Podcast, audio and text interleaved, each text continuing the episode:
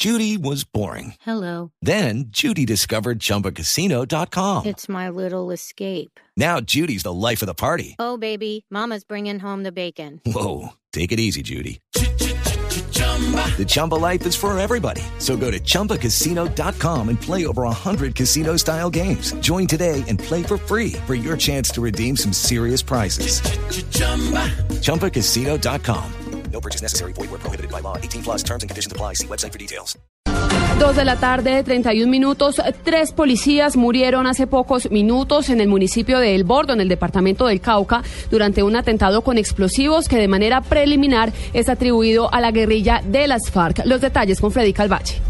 Ricardo Cifuentes, secretario de Gobierno del Departamento del Cauca, dijo que los tres policías asesinados en este atentado atribuido a guerrilleros de las FARC hacían parte de la Policía de Tránsito y Transporte en el Departamento del Cauca y que cumplían labores de escolta de autoridades que cumplían labores judiciales en el sur del Departamento del Cauca. Un personal de la Policía de Tránsito que desarrollaba una escolta a personal de la DIJÍN que había hecho unas capturas en los municipios de Sucre y La Vega, a la altura del, mu- del municipio de la entrada al casco urbano de El Bordo, eh, fue eh, activado un artefacto explosivo y luego con ráfagas de fusil eh, resultaron asesinados tres agentes de la Policía de Tránsito. A esta hora unidades de la policía y el ejército tratan de ubicar a los guerrilleros responsables de este atentado. En Popayán, Freddy Calvache, Blue Radio.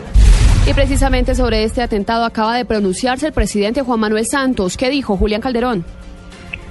Ángel Lexi, muy buenas tardes. Pues a través de su cuenta oficial en Twitter, el presidente Juan Manuel Santos pidió a los detractores y escépticos del proceso de paz que respeten a las fuerzas militares. Abro comillas, exijo respeto por las fuerzas militares. Es gracias a ellos que hoy estamos buscando la paz. Es lógico que tengan un rol en el proceso de paz.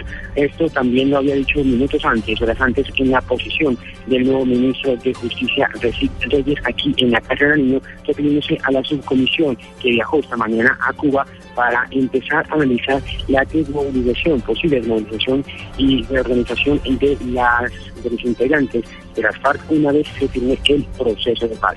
Julián Calderón, Blue Radio. Gracias, Julián. El ejército desmintió las versiones sobre un alto número de tractomulas que habría retenido las FARC en el departamento del Putumayo. Al tiempo denunció agresiones de la comunidad durante los bloqueos que se registraron este mediodía en esa zona del país. María Camila Díaz. Hola, buenas tardes. A través de un comunicado, el Ejército Nacional denunció que cerca de 20 personas agredieron a la fuerza pública lanzando piedras y bombas incendiarias. Según la misiva, las tropas cumplían con su labor de acompañamiento y seguridad para el restablecimiento del tránsito vehicular en el corredor vial Puerto Vega-Teteyé, en el municipio de Puerto Asís, en el departamento del Putumayo. Asimismo, negaron que las FARC tengan retenidas cerca de 40 tractomulas. El general Gabriel Pinilla, comandante de la sexta división del Ejército, explicó que en esta región, desde horas de la mañana, un grupo de personas se ubicaron en un extremo del puente Guarajas 3, estructura que el pasado 5 de agosto fue deshabilitada, impidiendo la movilidad de vehículos. María Camila Díaz, Blue Radio. Dos de la tarde, 34 minutos. A esta hora, el actor Juan Pablo Posada rinde interrogatorio ante la Fiscalía por el escándalo de la máquina tapahuecos en Bogotá. Carlos Alberto González con los detalles. Hola Alexia, así es, pues la fiscalía nos llamó a este señor, a Juan Pablo Posada, el actor conocido como el Chuli, nos llamó a interrogatorio al aparecer como representante de la firma que ganó la licitación de la cuestionada máquina tapahuecos y cuyos eh, contratos superaron los 11 mil millones de pesos.